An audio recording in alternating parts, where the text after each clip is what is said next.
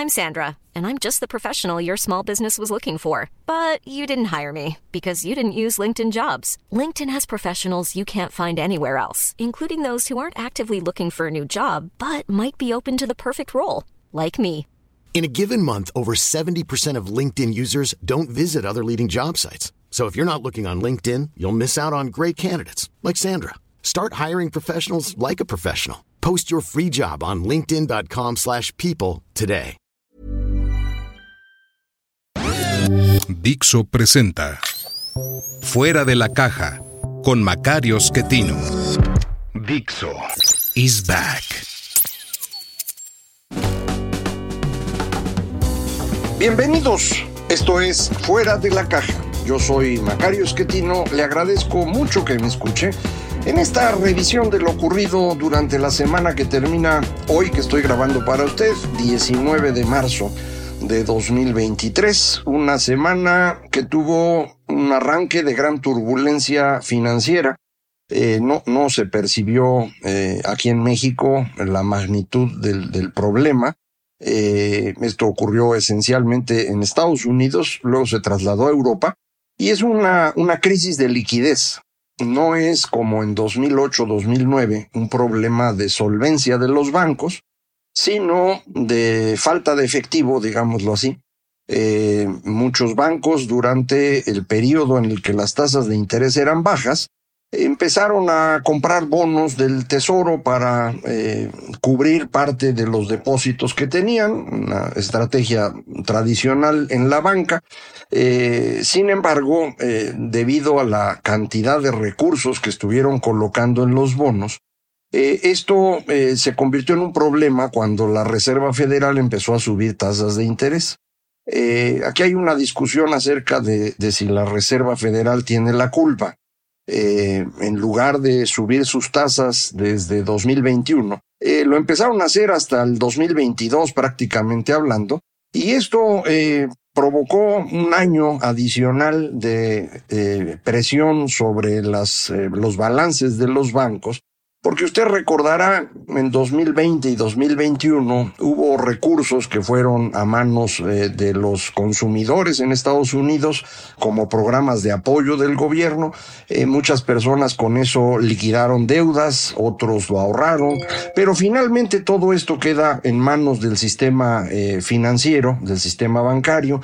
Esos recursos los bancos los colocaron en bonos que pagaban tasa cero prácticamente y ahora que la tasa se va a 4%, pues eso implica una pérdida más o menos de ese tamaño en eh, la cantidad de recursos que tienen ahí.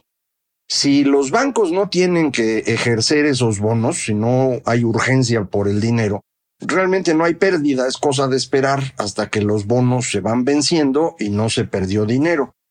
Pero si por alguna razón eh, los depositantes van y piden sus recursos y el banco no los tiene y tiene que vender esos bonos, entonces tiene que asumir la pérdida. Y ahí es donde se complica el asunto. Eh, esto le ocurrió en principio a un banco muy grande ya, el Silicon Valley Bank, eh, que no es exactamente un, banco formal, eh, un banco mediano que de pronto creció mucho precisamente en, alrededor de 2021. Eh, y que no hicieron las cosas de, de, la mejor manera. Tampoco es que el banco pues, sea una víctima de las circunstancias. También hicieron bastante mal el proceso. Y esto espantó a sus ahorradores, que eran pocos, grandotes, y que de pronto todos quisieron irse de golpe y esto fue imposible. El banco entró en crisis el eh, jueves de la semana pasada. Eh, para el viernes ya lo habían intervenido. El domingo se anunció que la Reserva Federal y el, la Secretaría o el Departamento del Tesoro en Estados Unidos respaldarían todos los depósitos y no nada más lo que dice allá la ley, que son un máximo de 250 mil dólares. Eh, porque precisamente en ese banco la mayor parte de los recursos correspondían a pequeñas o medianas empresas, todas estas empresas de tecnología de ahí de Silicon Valley precisamente, eh, y sus eh, depósitos pues son mucho mayores a 250 mil dólares. Esa era la situación crítica, la Reserva Federal y el Departamento del Tesoro reaccionan de esa manera, serenan un poco las cosas, Pero eh, el, daño no es solamente en este banco, son muchos. Y empezaron a notarse durante la semana. Eh, un banco eh, europeo, el Credit Suisse, tiene los mismos problemas en una situación de mucho mayor envergadura. la situación se complicó, tuvo que entrar el Banco Central de Suiza a decir que ellos también iban a respaldar, en caso necesario, a Credit Suisse. Eh, y bueno, pues eh, ha sido una semana bastante compleja en esto. En los próximos días la Reserva Federal deberá anunciar eh, su decisión de política monetaria. Si la tasa se queda como está o sube, la lucha contra la inflación obligaría a un alza en tasas. La crisis que tenemos ahorita apuntaría a la dirección opuesta no sabemos qué van a hacer, no se han caracterizado en los últimos tiempos en la Reserva Federal por, por decisiones brillantes. El señor Powell, que es el, responsable, tardó muchísimo en entender que la inflación sí era un problema de demanda, además de otras cosas.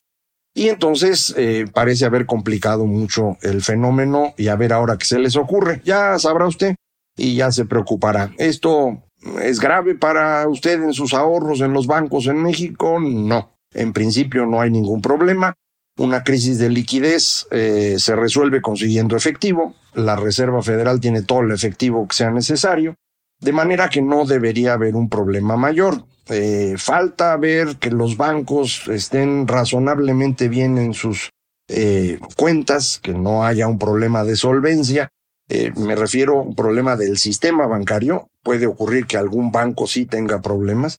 Si el sistema bancario no tiene un problema de solvencia, esto debe resolverse relativamente rápido y entonces eh, pues estaremos tranquilos de nuevo. Usted de momento ni se me angustie, estas cosas eh, son demasiado grandes como para que uno pueda hacer algo en particular, entonces usted tranquilo. Le recuerdo que aquí en México el límite de depósitos garantizados por el IPAP es de 400 mil UDIs, que ahorita deben rondar 3 millones de pesos, más o menos, eh, un poquito más. Entonces, eh, tranquilo, no se, me, no se me preocupe, vamos a esperar a ver qué ocurre en el mercado y con base en eso seguimos platicando aquí, entonces no, se me angustie. Eh, al respecto, uno de ustedes me hizo la sugerencia de que comentara yo aquí en, el, en, el, podcast acerca de la página que tengo en Patreon. Eh, este es un, eh, un, sistema en el cual uno puede estar publicando cosas y a cambio recibir un pago. Eh, ahí publico yo cada semana un análisis económico y cada 15 días un análisis de contexto político e internacional. Ese servicio tiene un costo. Entonces, normalmente no lo comento mm, aquí o en, Twitter pocas veces, eh, pero, eh, insisto, a sugerencia de uno de ustedes, les comento si alguien está interesado en ver esto, eh, lo puede hacer y yo se lo voy a agradecer. la página es www.patreon, así como suena, .com, diagonal normalita, Macario MX. Ahí pueden encontrarlo y si a alguien le interesa, pues es un servicio adicional que insisto, ese, ese sí tiene un costo, eh, porque bueno, pues es, es, un trabajo que requiere una compensación para, para que pueda yo liberar el tiempo. Eh, dejo eso y, y, nos vamos al tema político aquí en nuestro país. Eh, seguimos en este proceso de polarización que el presidente López Obrador ha ido construyendo por ya más de 20 años. Desde la presidencia lo ha hecho a un ritmo más acelerado, aprovechando todo el poder que ha podido acumular él un poder que las leyes no le dan, la constitución no le da, pero pues él no, no ha sido muy respetuoso de las leyes, a contrapelo, digamos, de lo que eh, protestó eh, cuando tomó el cargo de, la, de presidente, cumplir y hacer cumplir la constitución, las leyes que de ella emanan, no, no, lo, no lo ha querido hacer. Para él la ley es irrelevante. Lo importante es su opinión sobre lo que está bien y lo que está mal. Eh, esto ha ido generando eh, graves conflictos, como usted ya sabe, eh, para poder acumular el poder ha ido destruyendo todas las instituciones. No había destruido la Suprema Corte de Justicia porque pues estaba a su servicio con el señor que estaba antes como presidente. Pero pues en diciembre quiso imponer a una aliada suya, la esposa del ingeniero Riobó, Yasmín Esquivel, la quiso imponer como presidenta de la Corte para continuar así, como estaba antes con el señor Saldiva. no lo logró, y por el contrario fue electa como presidenta de la Corte una ministra que ha decidido que la Constitución se cumpla en contra de los deseos del presidente. Y esto lo ha molestado mucho y ha sido muy agresivo con ella. Eh, usted ya sabe que López Obrador es misógino, odia a las mujeres, ignoro la razón. Eh, todas las eh, mujeres que han trabajado con él lo hacen en condiciones de subordinación plena, no, no lo hacen en términos de igualdad. Y, aquí pues es la misma circunstancia. Ha querido, mm, digamos, revertir la decisión de la Corte y tratar de sacar a la presidenta. No lo ha logrado, pero la presión es eh, continua, cada vez más agresiva.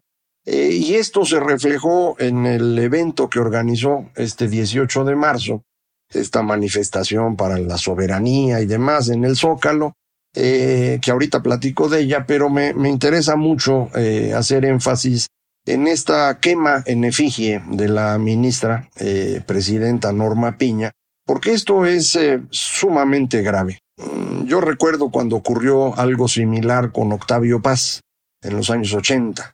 Eh, fue un golpe del que Octavio Paz no, no se pudo recuperar nunca muy bien. Lo habían quemado en efigie. se había sentido muy vulnerado, poeta de una gran sensibilidad, esto le resultó una agresión eh, inconmensurable. No sé cómo reaccione la ministra. Eh, yo desde aquí le mando mi solidaridad, aunque no tengo el gusto de conocerla, eh, tanto como persona como por la posición que ocupa. creo que debemos hacerlo todos, debemos respaldar a la ministra presidenta, está ahí por cuestiones legales, a través de procedimientos transparentes, eh, de manera que no podemos eh, estar eh, menospreciando su, posición o su gestión o de plano atacándola simplemente porque el embustero de Palacio lo ordena. Esto es lo poco que nos queda para defender un, un país razonablemente legal en donde todavía tengamos democracia. Perdemos la Corte, perdemos el Instituto Nacional Electoral, esto ya se acabó.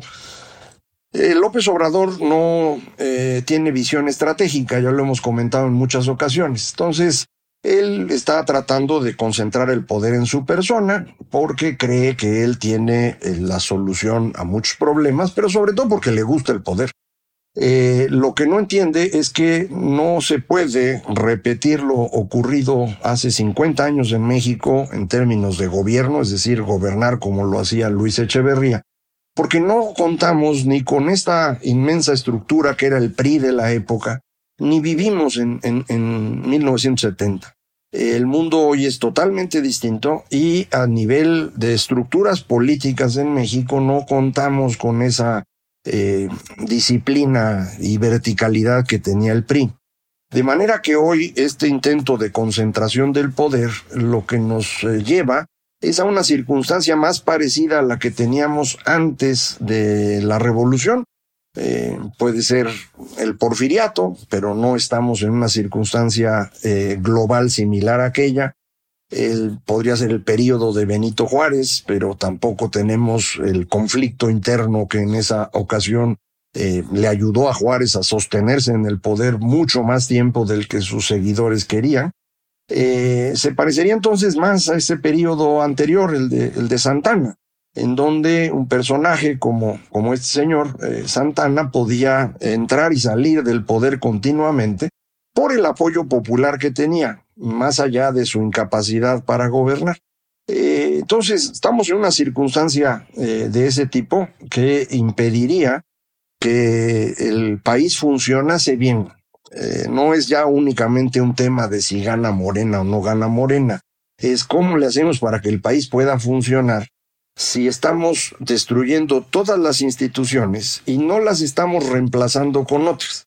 Se están reemplazando con la voluntad de una sola persona. Una sola persona siempre va a tomar decisiones equivocadas y cuando tiene todo el poder el asunto será peor, porque en lo único en lo que va a pensar es en mantener el poder. Creo que eso fue lo que dijo el sábado en su manifestación.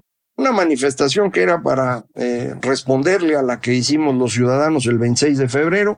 Eh, medido en esos términos fue un fracaso absoluto, no logró juntar probablemente ni tres cuartas partes de lo que juntamos los ciudadanos en la Ciudad de México, ya no hablemos de las otras 100 ciudades en donde hubo presencia ciudadana. Eh, no creo que eh, eh, López Obrador pueda no darse cuenta de lo que ocurrió. Creo que para él es evidente que no está teniendo ya el control que tenía y por eso termina diciendo que no quiere zigzagueos, que no quiere dudas, que él es todo, pero creo que ya no lo es. Entonces vamos rumbo a una situación extremadamente compleja en términos de cómo administrar la mm, incapacidad de López Obrador de imaginar el futuro, eh, la destrucción del marco institucional y de, la gestión pública que ahora impide tomar decisiones que, que lleven a, alguna eh, solución práctica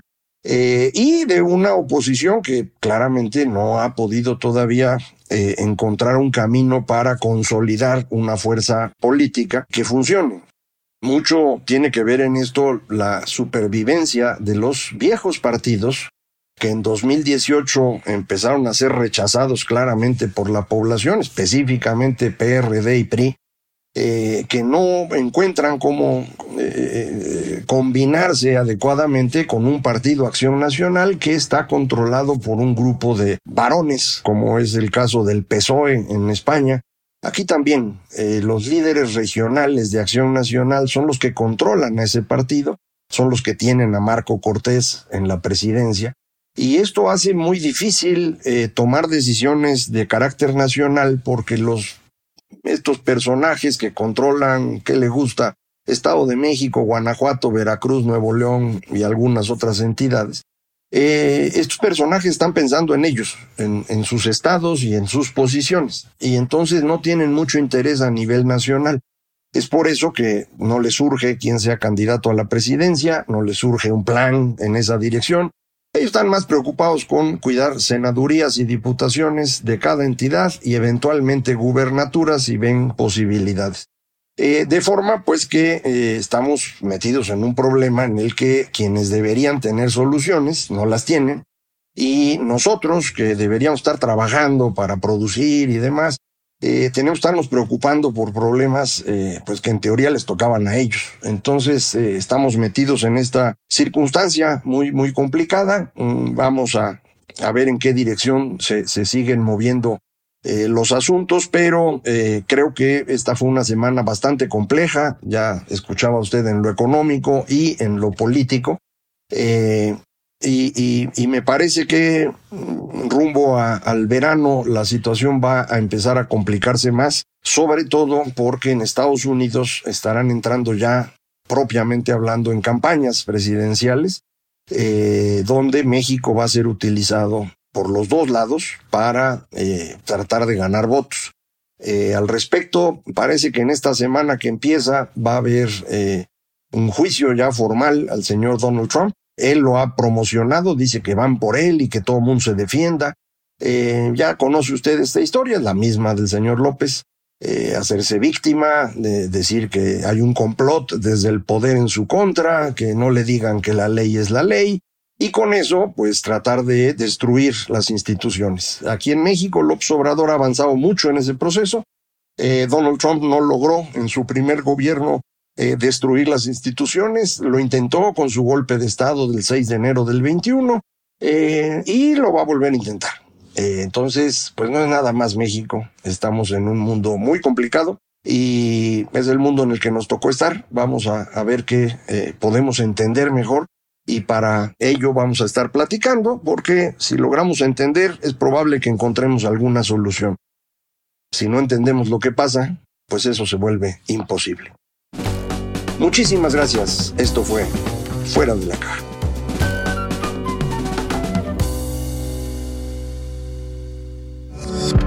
Dixo is back.